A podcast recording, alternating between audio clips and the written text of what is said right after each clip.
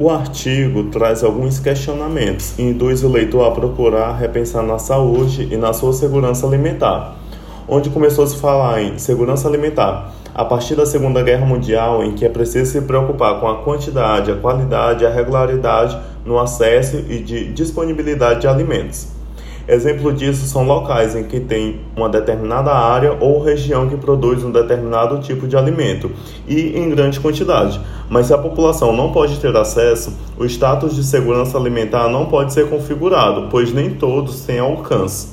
A comida vai muito além do ato de ingerir determinado alimento.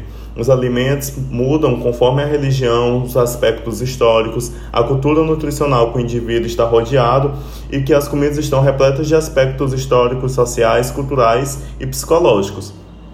Onde é possível ver os aspectos históricos nas reuniões familiares aos domingos ou nas datas comemorativas, nos aniversários e no fato de estar todos ao redor da mesa celebrando e alimentando-se.